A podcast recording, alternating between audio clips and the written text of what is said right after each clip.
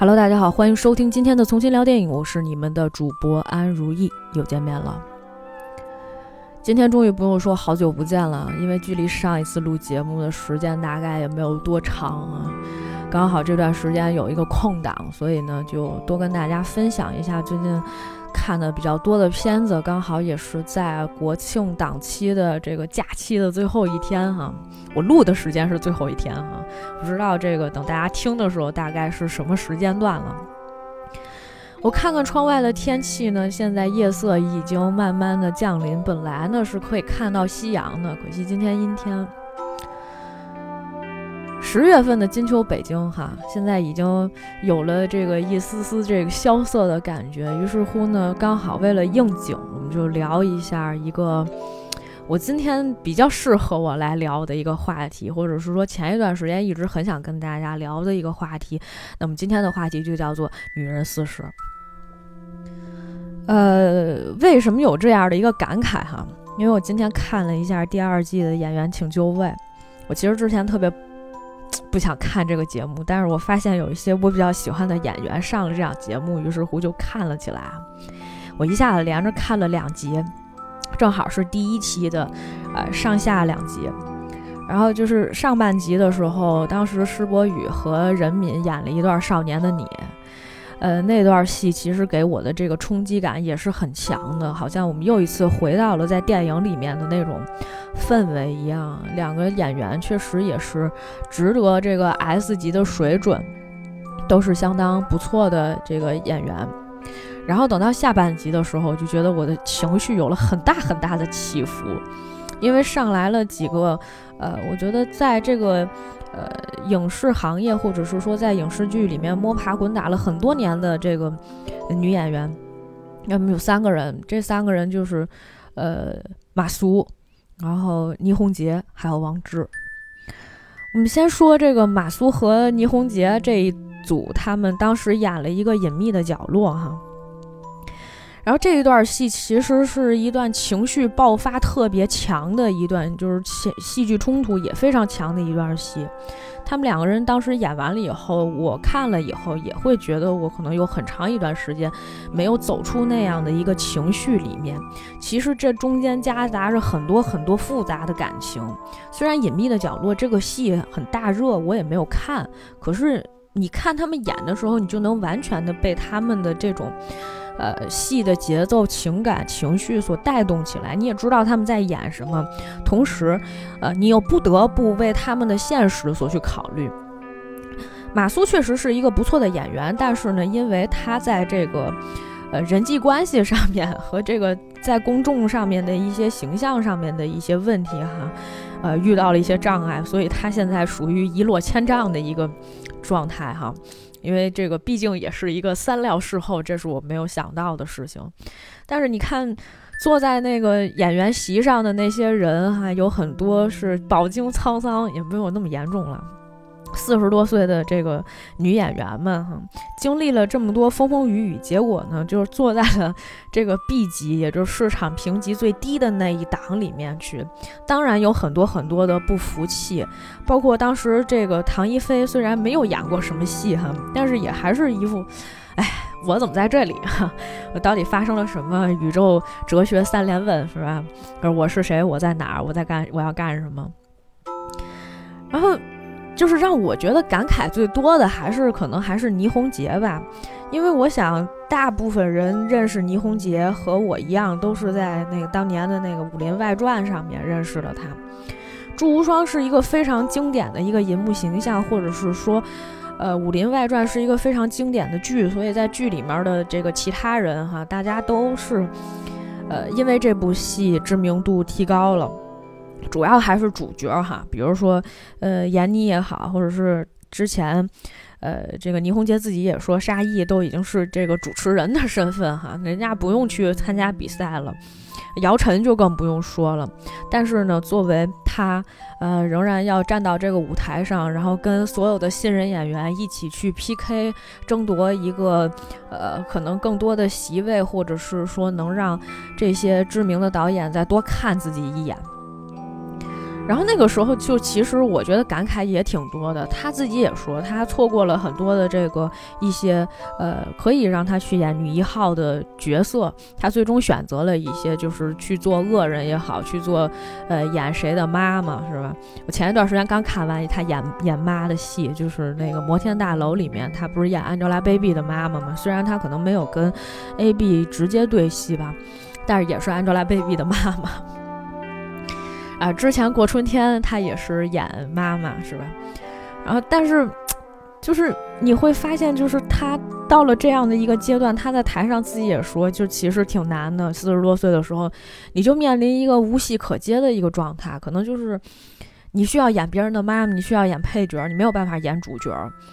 然后我就也去思考这个问题哈，包括这个王志哈，就多说两句。因为我前一段时间其实因为《乘风破浪的姐姐》这档节目，我当时其实感慨也挺多的，但是我没有去录一期这个节目，是因为我没赶上那个时间段去录。你会发现，呃，在你生命当中的一些这个女神级别的一些演员，比如说像陈松伶那样的，然后还有。钟丽缇那样的，然后他们在经历了这么多的人事变迁以后，然后又重新回到这个舞台上，想表现他们的实力，表现他们的魅力。但是你会发现，嗯，女神也迟暮了，呃，她错过了她的最好的那个季节，她在去演戏，但是她回到生活当中，她仍然会，呃，因为生活当中的一些。各种磕磕绊绊，然后重新要回到舞台上，想让别人看到自己的光芒，想让别人去再去选他们。其实这是一件比较难的事情了哈。四五十岁，你要重新再回到那个呃上升的空间上面去，其实是非常非常难的一件事情。然后那一段时间里面，很多的公众号都在说一个事儿，就是说觉得姐姐们特别好呀，然后这个还能散发活力啊，然后大家看到都是很正面的一些。呃，观点，但是我后来也确实是在一些这个比较犀利的这个评论评论里面看到了这样的一个比较无奈的事情，就是你有没有想过，三四十岁，甚至是他们那个时候标榜的是三十加哈，可能张雨绮也就刚三十过了一点儿，然后就是还有一些四十加的一些女艺人。然后这些人还仍然要按照二十多岁的小女孩去评偶像团体的那个标准，然后来去按照那个标准来去努力，来去练舞。所以为什么在几个月的时间里面，他们都瘦了很多啊？很多人都一看就瘦了，那就是真的是太辛苦、太累了。这不符合一个，呃，这个三四十岁的一个已经有了一些社会地位基础的一些女性去。呃，参加的节目，或者是说这样的一个机制是不是合理？有人在想这个问题。我们仍然在按照主流市场的一些呃审美或者是标准来衡量他们。为什么？因为他们可能已经退出主流市场，很多主流市场的一些呃这个戏份已经找不到他们了。然后我就在想一个问题，嗯，国内市场为什么会是这样的一个状态？当时赵薇不是也说说，你看现在这个女演员就是没有戏演。她说，呃，女演员都难到什么地步？她说，我就发现很多的这个化妆品啊，什么唇膏啊，女性用的一些东西，甚至是卫生巾啊，现在都是小男孩在代言。她说，我们的女同胞们、女演员们、女艺人们到底都去哪儿了？都去干什么？你们这样就是抢我们活嘛，是吧？就好像前一段时间，我看那个脱口秀的演出的时候，不是杨笠自己也说，他说那个，嗯，我当时被问到的最难的一个问题是，啊，为什么这个女性脱口脱口秀艺人哈？女性脱口秀脱口秀女演员为什么这么少？然后他就说：“你这个问题为什么来问我呀？是不是？说去问思文啊？是吧？然后还说那个，你看思文他们也想都给挤掉了，是吗？啊，就是关于两性的话题，其实还是很热的哈。但是我们重新回到我们的这个国内的市场上来，确实是三十加的男艺人可能正在走一个上升空间，但是对于三十加的女艺人来说，他们的困难点重重，非常非常多。特别是三十岁之后，你要开始想你是不是改变戏路了。你二十多岁的时候能演偶像剧，三十多岁能演偶像剧，四十多岁的时候能演什么姐姐少什么姐姐来了什么少席立正是吧？自己当制片人，要演这种戏路了吗？当然，困惑的不仅仅是倪虹洁，还有姚晨，对吧？我们觉得说，嗯，祝无双当年可能是一个女二或者女三的一个角色，那郭芙蓉可以啊，郭芙蓉就是一个女二或者是一个女主的一个角色，她现在怎么样了呢？姚晨其实自己现在也是去年的时候，她自己投了一个电影，不是叫那个送我上青云嘛，自己当女主角，那个时候就是觉得。很少有一些适合四十岁左右的女艺人去演的电影或者是戏，没有人去关注他们的，呃，这个生存现状。然后他想去呼吁这个事情，包括当时海清去年吧，应该是在上海电影节还是在。上海电影节还是电视节上面，不是拉着那个马伊琍，还有姚晨，还他几个人就开始跟喝醉了一样，说大家能不能考虑一下我们这些女演员？但是最后事实证明也没有那么多机会来考虑这些女演员。呃，我想了一下哈，国外有没有这种情况？其实是嗯不太存在，因为我们会发现，你看那个演《Killing Eve》的那个。呃，那个韩裔的那个女演员，她现在很火，非常火。她现在都四十多，我觉得得有五十岁了。她才刚刚开始翻红，她在过去的十几年、二十几年的时间一直在给别人演配角。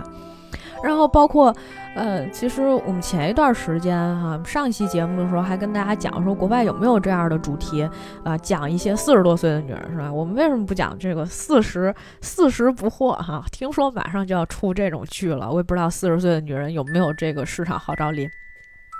但是确实是，我觉得那个时候我就跟大家讲，我今天是不是语速太快啊？就我那个时候其实就跟大家讲。我说你没有发现哎，其实国外有这样的剧，比如说这个，嗯，那个 Doctor Foster 是吧？Apple Tree Yard 的，嗯，这福斯特医生，还有这个，呃，福斯特医生和这个苹果园，但是一个是讲什么抓小三出轨的，还有一个自己出轨的，是吧？这这种戏哈。后来我发现今年还确实上了一个，但是他抄的太明显了哈，那个抄听说抄了。呃，福斯特医生和大小谎言，然后女主是，啊，小宋佳，嗯，但是我看一下宋佳的年龄刚好，她是一九八零年生人，今年已经四十岁了。但是是不是所有四十岁的女演员都有这种演出的机会，却不一定。那么，于是乎我就开始感慨说，四十岁的女人到底是一个什么样的生活现状？于是乎呢，我就今天把这部片子拿出来跟大家，呃，稍微的聊一下哈。这部戏就叫做《女人四十》。说到许鞍华导演哈，其实我觉得大家应该不算太陌生了哈。前一段时间那个《第一炉香》是吧，刚发了个预告，然后被大家一通吐槽啊。然后前两年那个《明月几时有》，哎，是叫这名字吗？啊，然后当时不是也被大家一通吐槽，然后感觉好像呃徐导这些年。但是他一直还是比较关注女性角色的，就是或者是女性人物的一些成长的，这也非常符合他本身的一些特质。比如说，他一直就是一个独立女性啊。听说那个《投奔怒海》那个时候就是风格非常的鲜明，然后到后来跟母亲一直呃居住在一起，然后就拍了很多类似的电影。大家熟知的应该就是《桃姐》吧。今天那个我看节目的时候，倪虹洁也说了啊，我希望我四十多岁的时候啊，或者是我在有生之年还能像凭借像桃姐一样的戏拿到一个什么最佳女主角，这也不是不可能，但是比较难，因为呃你也知道，在这个市场上我们很难出来很多的呃叶德娴，或者是出来很多的惠英红。这个其实是看命的，而且更重要的一件事情呢是，惠英红在她二十多岁的时候，她已经开始演女主角了，只是后来因为形象的原因一些限制，她变成了女配角。但是她这些年，呃，跟他同年龄段的一些竞争对手都已经慢慢慢慢的归隐了哈，很多人嫁了有钱人，啊，现在在忙着抓小三，在忙着抓小三小四是吧？你要看李嘉欣天天忙不忙？我也不知道李嘉，嗯，肯定有，肯定都有啊，大家都很累的，你知道吧？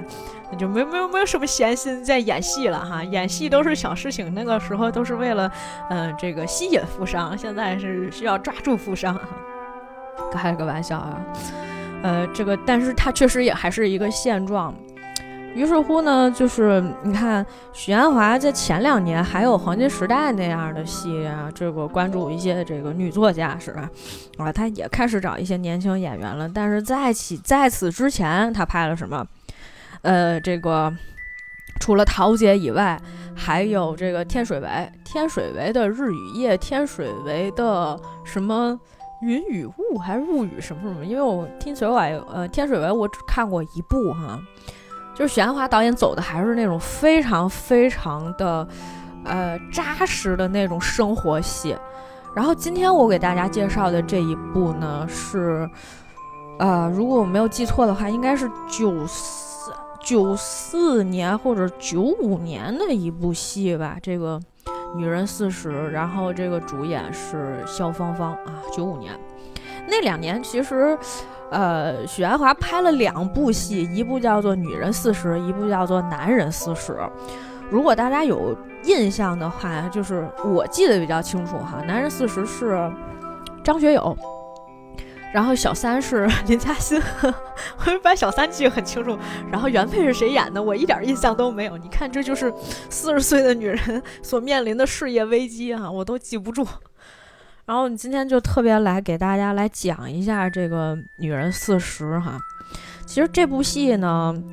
呃，和呃许鞍华导演之前的很多的戏感觉都很很像，因为呃他是那种非常平实的、很生活化的一些戏，但是你又会感觉出来他有一些不太一样的地方，因为他是那种把神的，就是这个神态什么的，就是捕捉的非常非常细致的，以及呃演员自己也有自己的生活。比如说，我给举个例子哈，就是在这个戏刚开始的时候，这个孙太，孙太是一个在这个呃一个做卫生纸代理的公司里面做这个业务部门的主管，然后呢，那个时候还没有什么计算机，就靠他人脑，每天要记很多东西。老公呢是一个驾校的老师啊，罗家英演的驾校的一个老师，就是两个人是非常平平民阶级的两个人。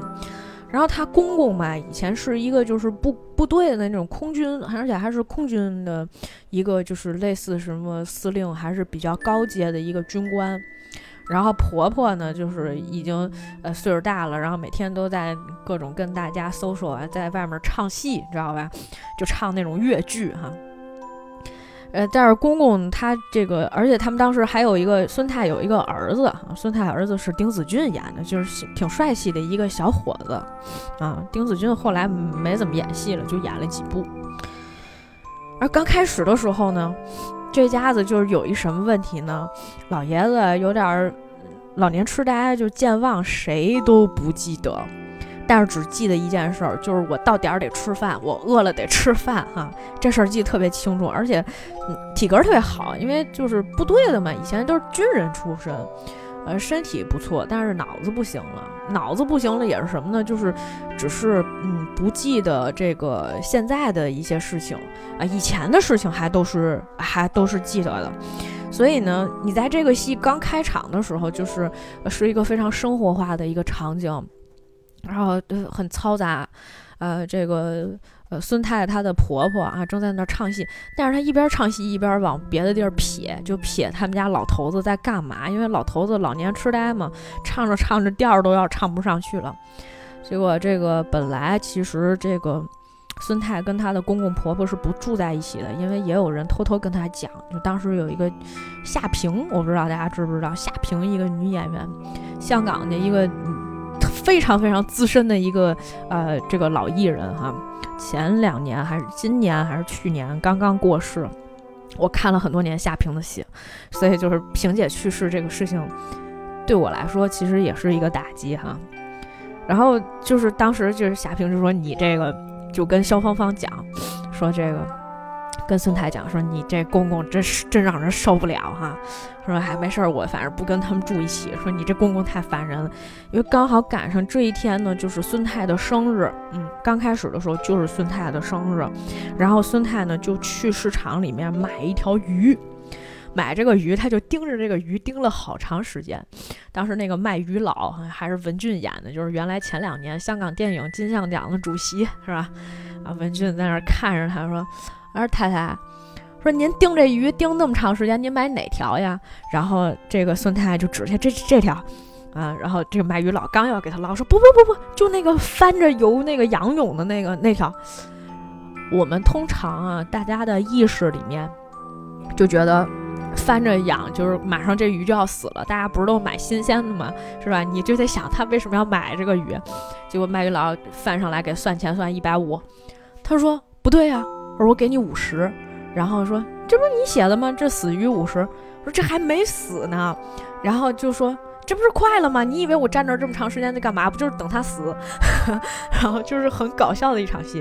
结果正好卖鱼佬去，他说这还没死，这还喘气儿，你看这还翻盖呢，是吧？这时候正好卖鱼佬接一个电话，然后你就看孙太在旁边啪就拍了这个鱼一下，然后说好，现在死了，给你五十，立马把鱼拿走哈。啊，啊这个甚至是回家下一个场景立马切，就就是剁鱼的场景，把这鱼啪啪切成三段哈，头、身、尾。然后呢，最后想了半天，就是拿拿走头还是拿走尾？后来想把身子拿走，然后把这个鱼头和鱼尾拼在一起上。今天这顿饭我们就吃这俩，然后把鱼身子，然后放拿一个保鲜膜放进了冰箱里。这一天是孙太的生日。然后这个时候，老爷子本来不跟他们一起吃饭嘛，结果老爷子一屁股坐在他们家，说开饭，饿死我了，说那个赶紧开饭。然后大家就说你怎么回事儿？说不用管，就是就就是要开饭，是吧？然后这个婆婆就很无奈，就说哎呀，真是对不起你啊，说这个老头子，你说我也弄不动哈。啊，说那个我给你买了点虾，然后咱们把这虾碰一碰，我帮你炒，是吧？婆婆特别好，她的婆婆也是一个特别贴心的婆婆，不是因为她的婆婆呢，其实就是她可能身上的这个重压会更大嘛。然后婆婆就帮她弄完这些，然后就是她老公还那说：“哎，老婆，你这个今天咱们这个鱼有点小吧，孙太。”而那个他说动起来一块，哎呀，今天这么多人吃饭，说大家一起吧，说把这个鱼刚拿出来是吗？婆婆不是拿虾过来说啊，那咱们几个人够吃了，然后又把这个鱼又放回了冰箱里，你就知道她是一个多么，呃，实用主义的一个太太。呃，很多其实我觉得它其实是一个香港在那个时间段里面所有的这个居家过日子一些女性的一个非常非常的，呃，怎么讲呢？普遍的一个缩影。因为你每一次看到这个戏的时候，你会想到，就是说跟你生活当中的人特别贴切。有些时候跟我妈很像啊，但是我妈从来不会跟我吝啬，就是。但是如果说他要是跟我爸一起吃饭的时候，那绝对就是非常节俭。就是《女人四十》里面浓缩了很多，就是中国女性一些非常非常普遍的一些现象。有一些细节，你就让人觉得她有的时候她会精打细算，但是还有一些时候你会觉得她非常非常的可爱或者有意思哈，而看上去有时候又觉得很横。那那段时间里面，就是她是那种家里面的一个女强人，因为。丈夫其实不太顶事儿，然后儿子呢又是那种，哎，就觉得，哎，比较闲散吧。家里面养个儿子，然后就不是说特别出息，然后天天跟人家混一混、玩一玩啊，就是。但是母亲平常也不会说他，就这么一个情况。但是后来呢，就是有一天，突然之间，他这个公公就跑到他们家说啊，那个老太婆也不给我做饭什么的啊，要把我饿死，是吧？然后就说那个你们赶紧开饭，又来一轮。当时肖芳芳就就孙太就觉得怎么回事儿，上楼一看自己婆婆不行了，然后就立马开始打电话什么的，但是最后婆婆还是过世了。过世了之后呢，哎，这个家里面该来都来了，然后这个包括什么二嫂，他我不知道他那个二哥去哪儿了哈，二嫂，然后就是还有这个小姑子什么都来了，但是爷爷这个他的公公啊，因为老年痴呆，已经谁都不认识了，就是属于那种女儿回来说爸爸怎么怎么样，他他那个他爸直接说大婶，说那个我们家现在正在办丧事，请你不要哭哭啼啼的。然后他说我怎么是一个大婶？他说你这个又老又丑什么之类，你就是一个大婶。然后说爸爸你竟然不认识我了，就拉过来他哥说你认识他吗？我说不认识他。之前有一次也拉过大哥，大哥也很无奈，就是罗家英嘛，拉大哥说这谁呀？你认认识吗？他说我认识。说这是谁呀？说那个这不是街边那卖鱼佬吗？就不认识自己儿子、亲生儿子、女儿都不认识，包括自己孙子什么都不认识，就认识大嫂。因为他可能在他的心目当中，就是大嫂是一个比较靠谱的人吧，就是有一种呃信任感，就感觉你就觉得他好像赖上了大嫂一样啊。然后之后，这个小姑子还灵堂里面开玩笑说：“我靠，你为什么所有人都不记得？你只记得他？你们两个是不是有一腿？”然后大哥就急了，就说：“别别胡说八道的，是吧？这个赶赶紧烧纸啊，是吧？”就在那儿催促他。但是在这样的一个葬礼当中，其实就是大哥哭得最惨。因为自己母亲去世了，确实是家里面的一个顶梁柱哈。这里面就是，其实你会发现，就是很多女性角色在家里面，其实就是属于那种，要照顾全家的这么一个角色啊。和我身边的那些，就是我生活当中的女性，非常非常的相似，非常非常的相似。所以我看这个戏特别特别特别的感慨。然后当时。我记得有一幕让我觉得特别难过哈，这里面有很多很多幕都很让你很难过。其中有一幕很难过，是为什么？就是其实大嫂在整个的这个葬礼的过程当中都没有怎么掉眼泪，就是很坚挺，就包括跟那些。嗯，就是卖那些什么祭祀用品的人还要讨价还价。当时二嫂还说：“大嫂花不了你几个钱，你给妈多烧点什么什么东西。”她，但是大嫂也还是会精打细算。可能在别人的心目里面会觉得这人挺命的吧，有些时候。但是后来就是这个葬礼已经结束了，然后有一天早晨，这个孙太去楼上，然后在那收衣服，收拾收拾自己，突然就哭了。哭了的时候就讲说，就我我忘了他们粤语里面婆婆怎么讲啊，反正就叫着她的婆婆就说，呃呃我顶唔顺啊，就是我呃这个用用这个普通话翻译过来就是我很难过，太难太难过了，不是 sad。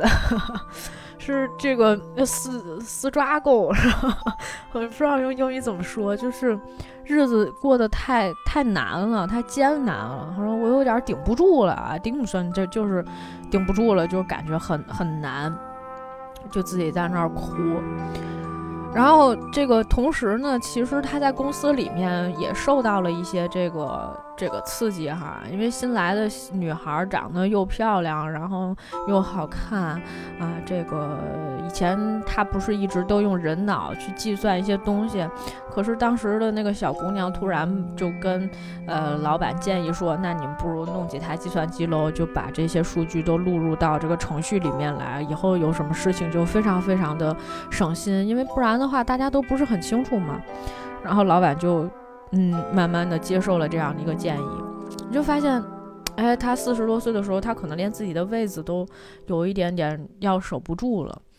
所以，哎，有一段时间吧，现在回过头来想一件事情，我们以前常常说的一件事儿就是，我为什么最近老觉得我这个女领导太过分了，是吧？就老觉得。三四十岁女领导怎么这么命啊？说他们是怎么回事儿啊？怎么好凶啊？说能不能跟人正常的沟通啊？可能有一些时候他们也是在戴一些面具。他们从前是一些小姑娘的时候，她不太嗯，她用一些花招或者是手段啊，或者是她的聪明才智是完全可以保住她的位置的。但是当她到了三四十岁，然后又到了一个中层啊，就往上干又不是特别容易，是吧？又开始慢慢年老色衰，我没有在这个阴损他们啊，不是在损他们，因为毕竟我也到了这样一个年龄啊，但是我还活力依旧，太过分了啊！就是他们可能也要想一些办法，去怎么样才能守住自己在职场上面的地位。虽然在电影里面，其实孙太并没有很这个攻击性很强，很 aggressive 啊。但是他确实也是在工作上面受到了一些冲击。然后这个时候，他们就打算把这个，因为嗯婆婆过世了，没有人照顾公公，公公老年痴呆，那你总要想一个办法，就想说给他送到那种日托的那种老年的机构里面去，让他去去去待一待哈。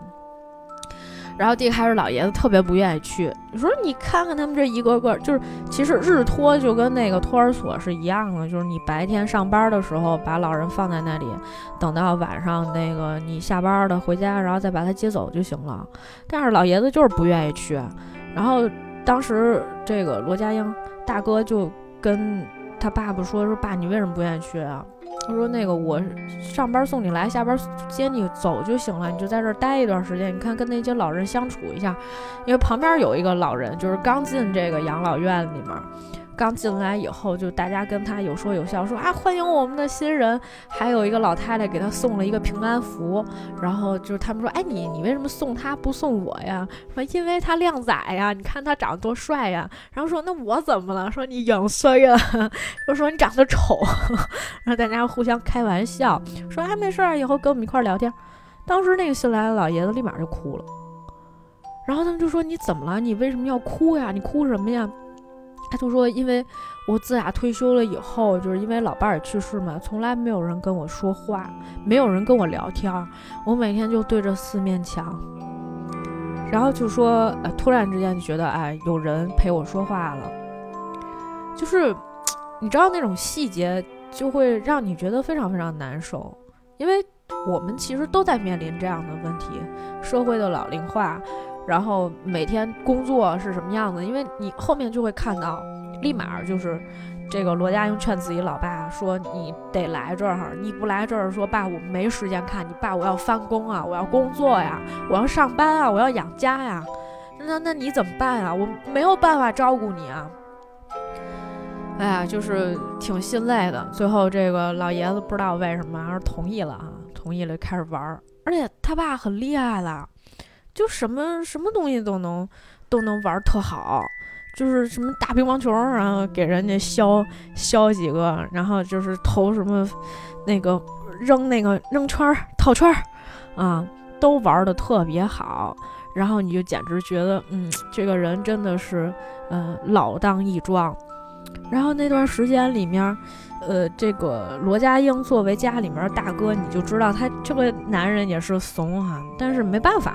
我能理解这种状态，就是人到中年，其实男人也会非常非常的这个难办，因为他们有些时候，他需要去，呃，这个承担家里面的养家的这样的一些义务，同时他可能也到了一个就是，嗯。没有什么可，如果你年轻的时候不是那种特别有野心、特别有上进心，你就觉得哎，有一份工作，将来这个衣食无忧就行了。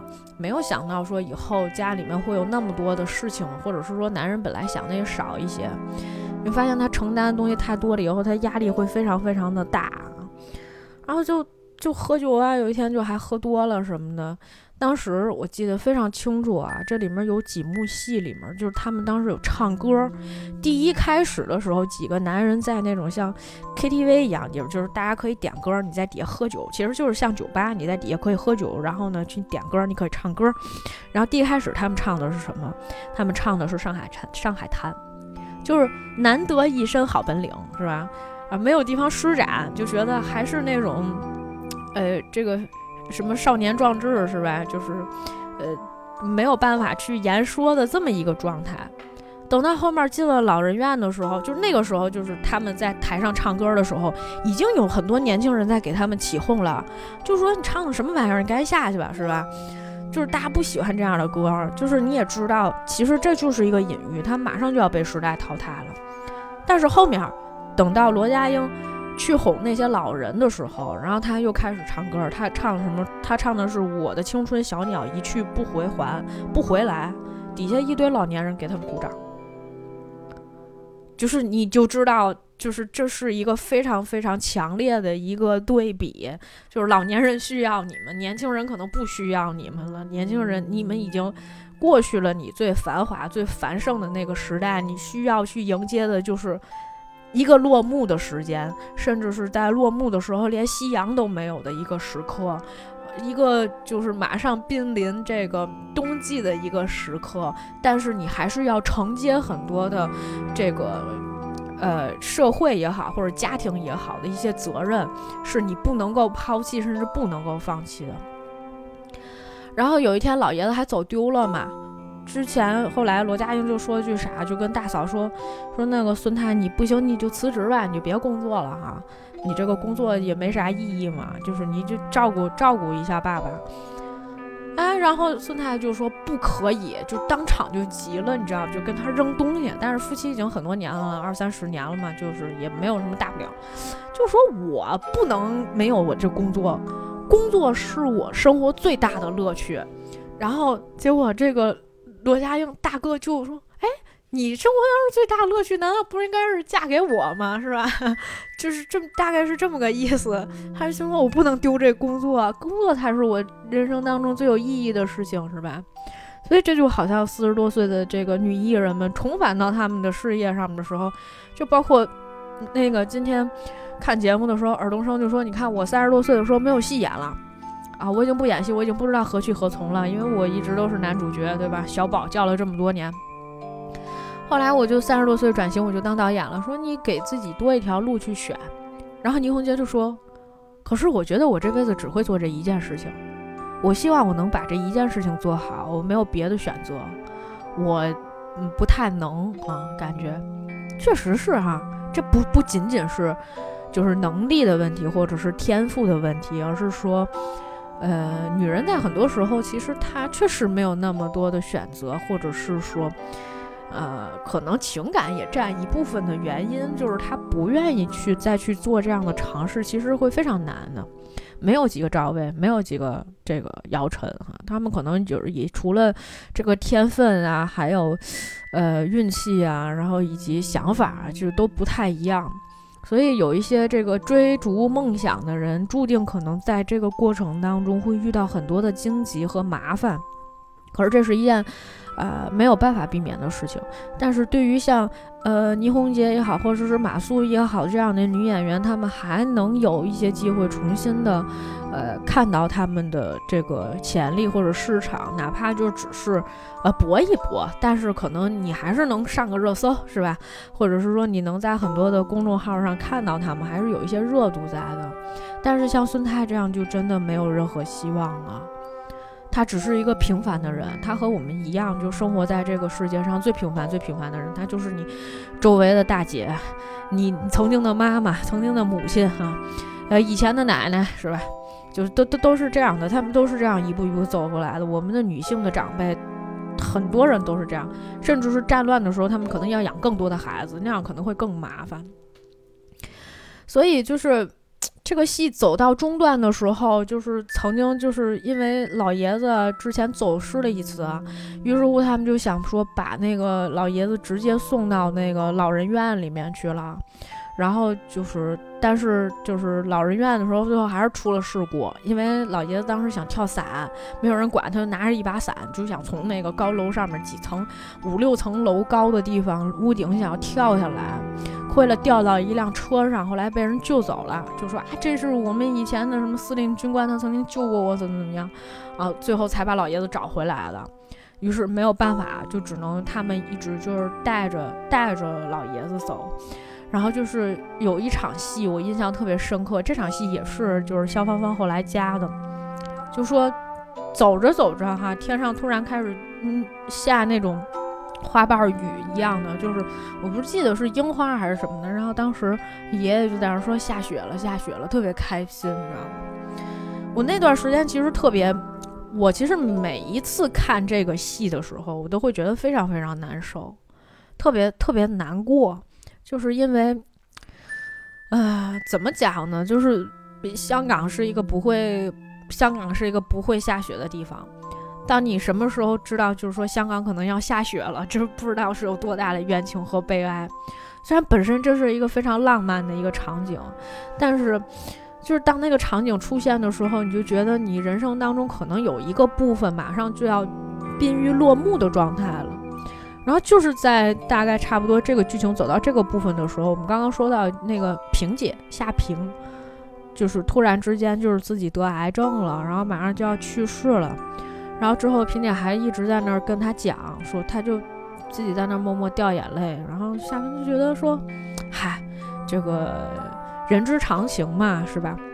你总会人总会有这么一天的。然后他只是后来跟自己老头子说，说你以后不要这个乱吃东西啊，或者怎么样的，然后就不要做什么危险的事情啊。这可能是我最后一次来看你了。我已经不记得了，那个是不是夏萍的爸爸呀？还是应该不是爸爸？因为那个角色是鲍方演的，应该没有年龄没有那么大哈。然后他就觉得说，你知道这是这是一个什么场景？呃，如果你能够带入他的情绪的话，就是一个，呃，就是夏萍演的这个角色的那个感觉，就是有一天的他，他可能会。非常快的就要进入到一个就是人生当中黄昏的后半程了，就是你虽然还没有抱得孙子，然后儿子刚刚长起来，甚至是还不是特别懂事儿，因为女朋友挂了自己电话，然后在那儿哭，但是你这个时候你承担了很多的压力，然后开始的时候觉得，呃，中途的时候，其实你是有很多对于未来的一些恐慌。我们什么时候就真正知道？死亡的意义，就大概是现在这个年龄段，就是三十岁，甚至三十岁到四十岁这个阶段。通常意义上，哈，我不是说有一些人可能他的人生阅历会提前一点，但是大多数人是在这个时候出突然之间出现了一些这个中年危机的到来。除了就是说恐慌自己的父母以后没有人照顾这件事情，就是需要自己去照顾，需要自己去承担以外，更重要的一件事情是突然之间，我觉得哦。我最近三高，然后我这个我前一段时间也有嘛，就是心脏不太舒服这样的一些状况，然后你就会突然之间觉得我操，我可能也许哪天我就挂了，这个时候你才是最怕死的时候，因为人生才可能刚刚开始你的后半程。如果我们说呃这个差不多人生七十古来稀的话，那可能我的后半程后边至少还有三十年。然后就突然之间觉得说啊，我不能照顾他们了，或者是不能怎么样了。这个时候，其实，呃，萍姐的去世给了她一个非常大的一个冲击。于是乎呢，就是她本来其实是跟她的老公，就是跟大哥之前还吵过架的，就是两个人已经非常非常就是怎么说呢，有一些焦灼状态。因为大哥那会儿压力大嘛，就有一天喝完了酒回家，还在那骂他，就说啊，什么你都管是吧？什么你都要要要要要说什么之类的。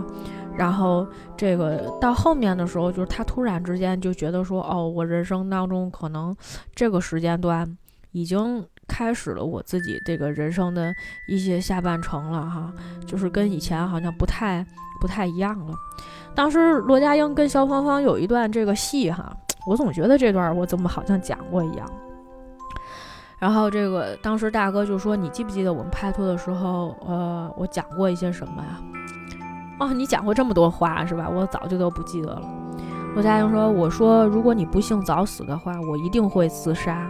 但是我现在要改了，就是你又老又丑又不死呢，我会死给你看。”然后孙太就说：“如果你又老又不死，我就先把你杀了。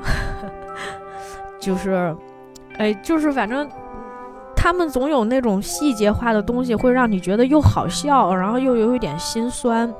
然后这个时候刚好就是，呃，孙太后来就是终于想开了，然后呢，看见公司里面也都因为这个小姑娘，然后运营的特别好，老板还跟那个孙太说啊，帮我们订两张飞啊，就是机票，帮我们订两张飞，然后明天出差出去去谈谈生意哈，然后他就突然出去了，跟老板说，好，那个老板我要辞职，老板说好啊，那没问题啊，你明天就不用翻工了。啊，就特别绝情，有没有？当时你就觉得一两行热泪你要流下来，然后老老板说：“那愣着干嘛？让你放长假呀，三个月够不够？三个月之后你要回来啊？”嗯，其实我觉得怎么讲呢？就是说，你那个时候还是能看到就是人情冷暖的。因为我们现在，你如果现在要是再回来，是吧？就是尤其我们在搞这个行业啊，不管我们搞哪个行业啊，你老板跟你说说那什么，你几个月之后再回来，鬼嘞！他这个月工资能不能给你结都是回事儿，你不回来最好是吧？就是，呃，很多这个消防哎不是很多这个许鞍华的戏里面，你都会看出来，就是小人物之间的那种互相之间的那种。呃，帮助和友谊那种情感啊，它有一个升华，就会让你觉得特别特别温暖，特别是在那样的一个时刻。于是乎呢，她就回去之后跟她老公说说那个什么，给她老公发信息，就说那个我我在驾校门口，正好她老公给别人考试嘛，我就在驾校门口等着你，说咱们一会儿一起吃饭啊，以后我们多一些时间，就是互相陪伴一下。就因为萍姐去世了嘛，然后不是不能陪老公了嘛。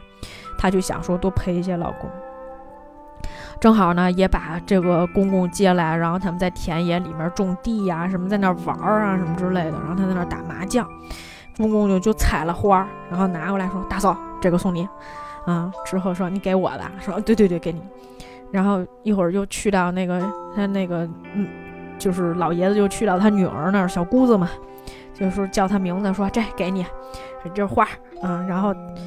就那一刻，他女儿真的就就想哭，你知道吗？特别崩，然后就说：“爸爸，你终于记得我了。”说：“我爸爸记得我了。”然后就开始跑，然后就特别开心，然后就满世界转，嗯，然后有会儿大嫂过来跟他聊天儿，跟公公聊天儿，然后就说说那个公公就说：“哎，我跟你说个秘密吧。”我说：“您说呀。”那个我跟仙女约会，说那个今天傍晚上山啊。说跟那个仙女约会，说哦，你跟仙女约会是吧？啊，那个，呃，先说你这花谁送你的？嗯，刚才说有一英俊、俊朗的一个一个就是男士送给我，然后他跟你约会，嗯，呃，他约我在后山什么的啊，你在后山，说那我们互相保守秘密吧，啊啊，然后站在那儿说大嫂，我走了，嗯，就走了，但是他是真的走了。呃，就在那一瞬间，我觉得就是那个戏已经达到了一个高潮，因为我其实一直也在想这个问题哈，就是这样的一个戏，到底它应该在什么时候得到一个什么样的落点？就什么时候公公去世了，可能这就是一个落点哈，结束了。那么在结束的时候，就是重新又回到了他原来的那样的一个生活状态里面。他可能不再像从前一样，然后就是他的儿子也交了女朋友，一切都看上去，呃，这个顺风顺水。那么可能后面就是说，其实他已经完成了给自己的公公婆婆养老送终的事情，然后剩下的事情可能就是说，呃，在这段时间里面再享受一下人生，嗯，看看后半程还有什么没有做的事情。然后继续把它做完，但是在很多其实，呃，这只是影视作品里面，就是我们经历了一个可能很普通又不是特别普通的一个，呃，这个四十岁的女性在经历的一些事情。但是，呃，你要知道，不是所有的人在四十岁的时候都能达到一个这样的一个完满的状态，因为他们可能面对的还是死老，甚至他们要面对自己还没有成这个。心智上还没有成熟的儿女哈，生了孩子，然后还要带孙子哈，这简直是真的就就其实挺崩溃的啊，其实挺崩溃的啊。呃，所以就是通过这个戏吧，嗯，我今天其实讲的也并不是很多，然后我就只是把戏跟大家聊了一下，为什么呢？因为其实我很早之前就想把《女人四十》这部戏推给大家啊，因为它是在。啊，大概是我们刚才说了一下，九五年的时候吧，这个戏拿到了这个第三十二届台北金马影展的最佳剧情片、最佳女主角肖芳芳、最佳男配角罗家英、最佳摄影李平斌，还有观众票选的最佳影片。呃，其实我觉得很 诧异哈，因为。当时他们这一年评那个送审的时候，他们送金马奖的乔红是送的最佳男主角，就是那个演公公那个人。乔红，乔红的戏真的非常非常的好，就是他演那种老年痴呆的那种状态哈，甚至是就是让你觉得就是很可爱。比如其中他不是一直觉得自己是个军官吗？然后他有一场戏。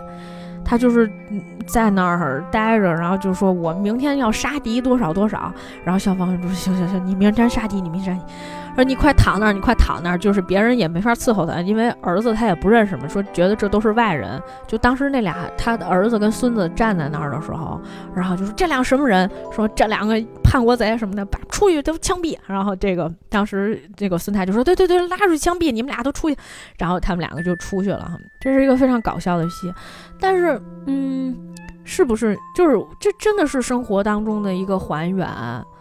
我就曾经看见过，不是看见过，我曾经听过，就是当时我姥爷那个时候也是小脑萎缩，然后就不记得事儿了嘛。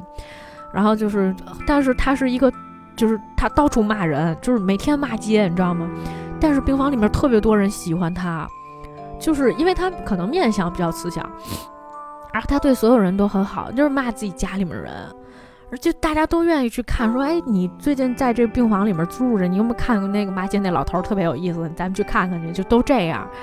然后就我爸跟那个我哥在那儿伺候他的时候，他就说，你们两个是不是中国人？就开始各种骂街，然后骂巨难听，然后所有人在那儿听着都笑。但是他就是属于那种对外对别人都还挺好的，就是他会跟你笑，然后会笑的，嗯，非常灿烂。然后就觉得。哎，反正他那个时候就是他到后来虽然也不认识我了，但是他有段时间还是就是属于那种，我是家里面比较受宠的嘛，就是他还是认识我的，然后我就很开心啊，他跟我就特别客气，哎，想起来一些往事。所以呢，除了这些以外呢，在一九九六年的香港金像奖第十五届里面，呃，也是拿到了最佳电影、最佳导演、最佳编剧、最佳男主角、最佳女主角、最佳男配角啊，全都拿了个遍啊，也是非常非常的厉害。呃，所以就刚好借着这样的一个机会，然后把这样的一部电影推给大家。呃，希望我们能有更多的时间来跟大家分享一些好看的片子吧。好了，感谢大家今天收听这一期的重新聊电影，我们下一次见喽，拜拜。